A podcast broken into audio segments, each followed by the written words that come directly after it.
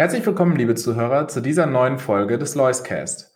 Wie immer haben wir spannende Themen und Gäste für Sie vorbereitet. Zunächst möchten wir Sie jedoch darauf hinweisen, dass die hier getätigten Aussagen individuelle Meinungen sind und keine Anlageberatung oder Empfehlung darstellen. Bitte beachten Sie hierzu auch unseren Disclaimer.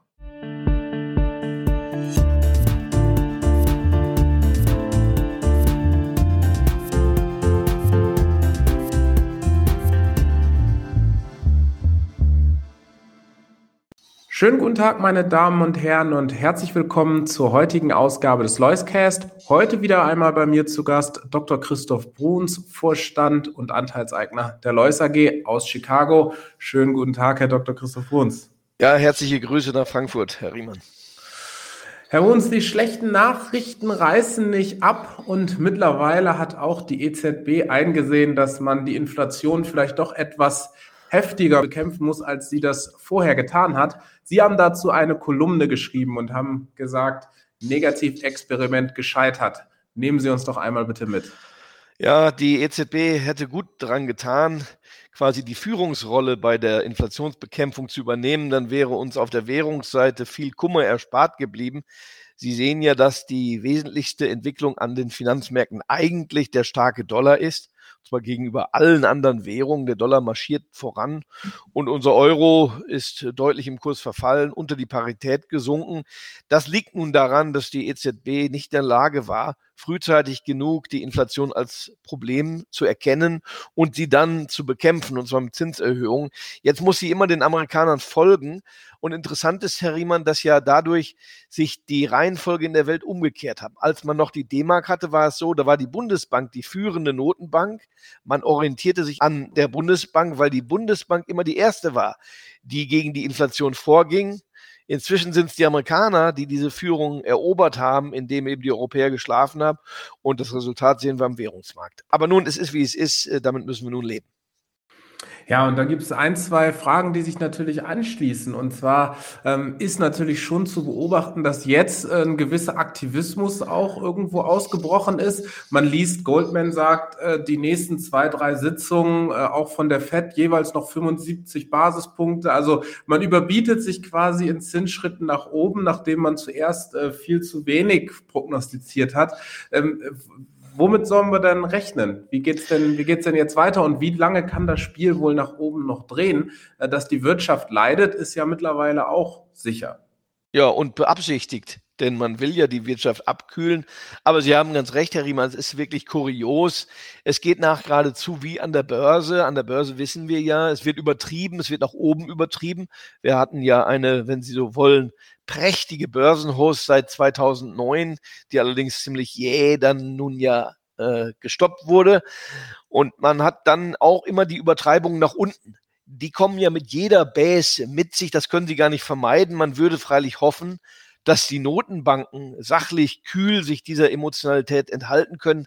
Ehrlich gesagt, äh, meine über 30-jährigen Erfahrungen sagen, das können sie nicht. Und wir sehen ja, Sie nennen es Aktionismus, genau die Notenbanken wollen jetzt mit sieben Meilenstiefeln nachholen, was man vorher verpasst hat. Es wäre klüger gewesen, rechtzeitig zu reagieren. Jetzt muss man besonders harsch reagieren und zwar aus zwei Gründen. Nicht nur, weil die Inflation in Galopp geraten ist, sondern weil man ja auch die Glaubwürdigkeit wiederherstellen muss, damit man wieder ernst genommen wird. Also, das ist schon eine schwierige Gemengelage. Äh, andererseits sieht man, die Konjunktur reagiert ja längst die äh, Wirtschaftsforschungsinstitute, äh, die Experten rechnen überall mit einer Rezession. In den USA ja schon seit zwei Quartalen sind wir in einer solchen. Äh, Europa geht ganz sicher auch in die Rezession, Deutschland möglicherweise vorne an. Das wird allerdings zu Preisdämpfungen führen. Man muss nur einen Unterschied noch eben im Auge halten. Die Inflation in den USA ist etwas anders als jene in Europa. In Europa geht es vor allem um die Energiepreise, die manche Impulse gesetzt haben, während ja in den USA der Warenkorb etwas anders zusammengesetzt äh, ist, insbesondere Mieten und Häuserausgaben äh, sind hier besonders stark gestiegen. Aber das soll man sehen. Ich glaube, innerhalb dieser Entwicklung liegt schon der, der, das Samenkorn für eine gedämpfte Inflation. Wird aber noch ein bisschen dauern. Was glauben Sie, wann wir wieder mit normalen Inflationszahlen rechnen können? Ich glaube, dass schon nächstes Jahr die Inflation äh, deutlich zurückgehen wird. Wir sehen ja bereits an den Rohstoffmärkten deutliche Rücksetzer. Etwa äh, Erdöl hat ja das Niveau wieder von der äh, Kriegsbeginn-Krise äh, angenommen. Da sind also diese Höhenflüge äh, beendet. Das gilt auch für Kupfer, das gilt für Aluminium. Insofern möchte ich insgesamt sagen, Jawohl, die Märkte haben längst reagiert. Wir sehen Entlastung bei den Frachtraten, wir sehen Entlastung bei den Container-Leasingraten. Äh, Überall, wo die Dinge vorher nach oben geschossen waren, haben wir jetzt Beruhigung. Das wird sich durchfressen, geht nicht über Nacht. Aber ich glaube dann schon, wir haben keine überschäumende Wirtschaft. Wir haben auch keine Nachfrageproblematik an den Wirtschaften. Insofern, die Inflation wird wieder runterkommen, aber ihre strukturelle Natur macht es gerade in Europa etwas schwieriger als vielleicht in vergangenen Zyklen. Blicken wir ein wenig auf die ins und Outs der Kapitalmärkte und bleiben vielleicht zuerst bei den Aktien, bevor wir danach auch noch auf die Anleihenmärkte schauen. Dieser Tage hört man von vielen unserer Kunden, Vermögensverwalter, Anlageberater, ähm, dass die Kunden so langsam ja genervt quasi sind von den vielen schlechten Nachrichten und auch teilweise ein wenig schwarz sehen, ob der doch sehr düsteren Situation. Jetzt wissen Sie, wir, Herr Dr. Bruns, Sie sind ein Mann der Aktie und Sie schaffen es auch in solchen Phasen, dem Ganzen noch was Positives abzugewinnen. Aber was braucht denn der Anleger jetzt, um so eine Phase auch durchzustehen? Wo ist denn der Silberstreif am Horizont, nachdem sich alle im Moment so sehen? Ja, das ist eine sehr gute äh, Frage, Herr Riemann. Und im Prinzip bedarf es in der Krise einer gewissen Prinzipienfestigkeit. In guten Zeiten äh, geht es ja etwas lockerer zu. In der Krise muss man sich stark erinnern an Grundprinzipien des Investierens. Außerdem tut man stets gut daran, längere Zeiträume der Vergangenheit im Hinterkopf zu behalten. Und das bedeutet für uns konkret zu wissen, dass dies ja freilich nicht die erste Krise ist Sie ist gewiss auch eine der eher schwierigeren Krisen. Kommen gleich noch zu den Gründen. Aber es hat viele Krisen ge gegeben und die Börsenhistorie ist ja weit länger als 100, 200 Jahre. Man kann also manches sagen. Zunächst mal muss man sagen, das äh, ist vielleicht eine gute Nachricht. Krisen gehören zur Wirtschaft dazu. Damit gehören sie auch äh, zur Börse. Sie kommen immer mal wieder. Und eine Börse, eine Wirtschaft ohne Krise ist gar nicht vorstellbar. So weit, so gut. Jetzt kommt alles darauf an, was der Anleger mit der Krise macht und aus der Krise macht.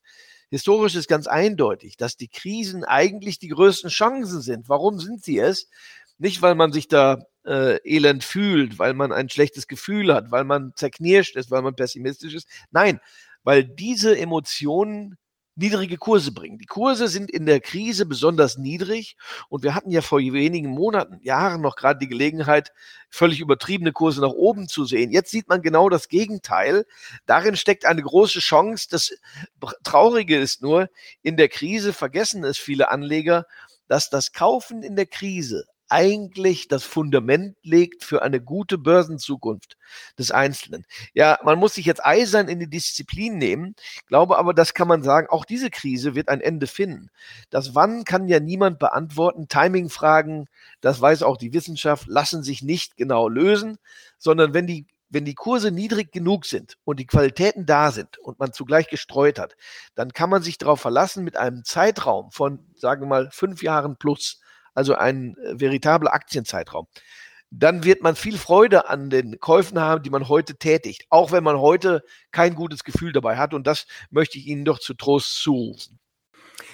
Sagen Sie also, man könnte jetzt ruhig, auch wenn man noch ein wenig Geld auf der hohen Kante hat, schon mal den ersten Schritt wagen, obwohl es so düster im Moment aussieht, oder doch lieber noch ein bisschen abwarten?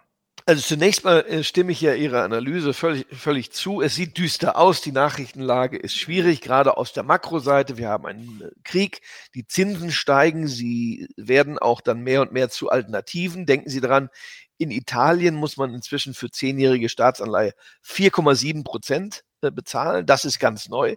Noch zum Jahresanfang hatten wir ja Negativzinsen in Deutschland, auch in Deutschland, zehnjährige Anleihe 2,2 Prozent. Das heißt, eine radikale äh, Wende, insbesondere am Zinsmarkt haben wir sowas wie einen Crash gesehen. Und das geht äh, ganz äh, hurtig vonstatten. Aber die Geschwindigkeit hat auch seine Vorteile. Dann ist es irgendwann eben auch mal vorbei. Klar ist andererseits auch, Äh, mit Entlastung auf der Makroseite dürfen wir vorerst nicht äh, rechnen. Wir wissen, die Notenbanken müssen hier mehr tun. Die Zinsen sind nicht mehr der Freund der Aktienanleger. Sie waren es ja seit 2009. Mit Zinssenkung ist einstweilen nicht zu rechnen. Wo soll es also herkommen? Wo kommt der Katalysator her, wie wir sagen? Nun, zunächst mal, er muss in den Unternehmen selber liegen. Auch da gibt es zunächst zu sagen, nun, die Gewinnentwicklung eher schwierig. Die Analysten gehen eher runter mit ihrer Schätzung. Dann bleibt uns das Thema Bewertung. Und hier allerdings kann man sagen, gute Aktien sind eigentlich heute erstaunlich billig. Man möchte fast sagen historisch billig. Das ist selten der Fall. Das ist auch ein starkes Argument. Es fehlt nur noch der Katalysator, der sie dann erweckt. Wie und woher der kommen kann, das kann man heute nicht sagen. Ich bin allerdings der Meinung, wenn sehr gute Aktien billig sind, dann muss man unbedingt anfangen, sie zu kaufen. Wenn sie dann gestiegen sind, dann können sie auch schnell weglaufen. Das steht zwar nicht ante Portas, aber erfahrungsgemäß heißt es dann, ach, warten wir noch mal, die waren so billig, dann kommt man nicht mehr rein.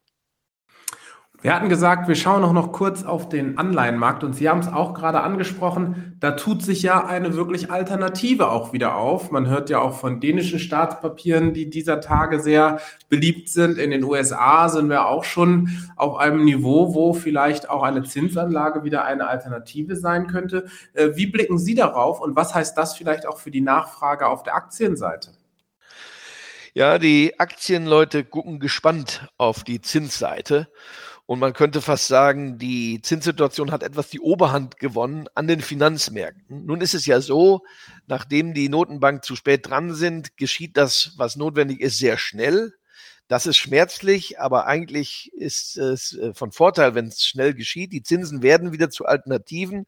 Nun kann ja jeder Anleger selber rechnen, wenn ich vier Prozent Zinsen bekomme für amerikanische zehnjährige Staatsanleihen und die Inflation liegt bei achteinhalb Prozent, ja, dann habe ich real gleichwohl einen äh, Vermögensverlust von viereinhalb Prozent. Ob das interessant ist, das muss jeder Anleger selbst beurteilen. Ich glaube, im Gegenteil ist es besser, bei Aktien zu schauen. Erstens, Unternehmen, die Geld verdienen, schütten sie Geld aus? Sind das interessante Dividendenrendite? Sind die Bewertungen so, dass man schon in wenigen Jahren quasi durch, den, durch die Verdienste, durch die Gewinne des Unternehmens das ganze Unternehmen bezahlt hat? Und da habe ich den Eindruck, wir haben ja heute auf dem Kurszettel nicht wenige Unternehmen, die notieren mit einstelligen Kursgewinnverhältnis, sind mitunter sehr gut finanziert, haben gar kein Verschuldungsthema. Das würde mich eher überzeugen. Und insofern meine ich, jawohl, der Rückenwind durch die Zinsen, der ist weg. Das gehört der Historie an. Das kommt auch so schnell nicht wieder. Die Aktien müssen sich selbst helfen. Aber in der Krise besteht auch großer Druck bei den Unternehmen, zum Beispiel durch Digitalisierung.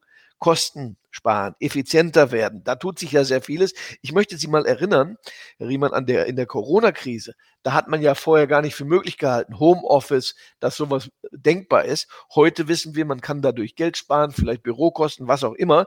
Also es tut sich was. Unternehmen sind innovativ, sind auch aufgerufen, die Krisen zu nutzen, an sich zu arbeiten. Und ich kann Ihnen bestätigen, das tun die Unternehmen auch. Herr Dr. Christoph Bruns, vielen lieben Dank für Ihre Einschätzung und alles Gute nach Chicago. Gerne.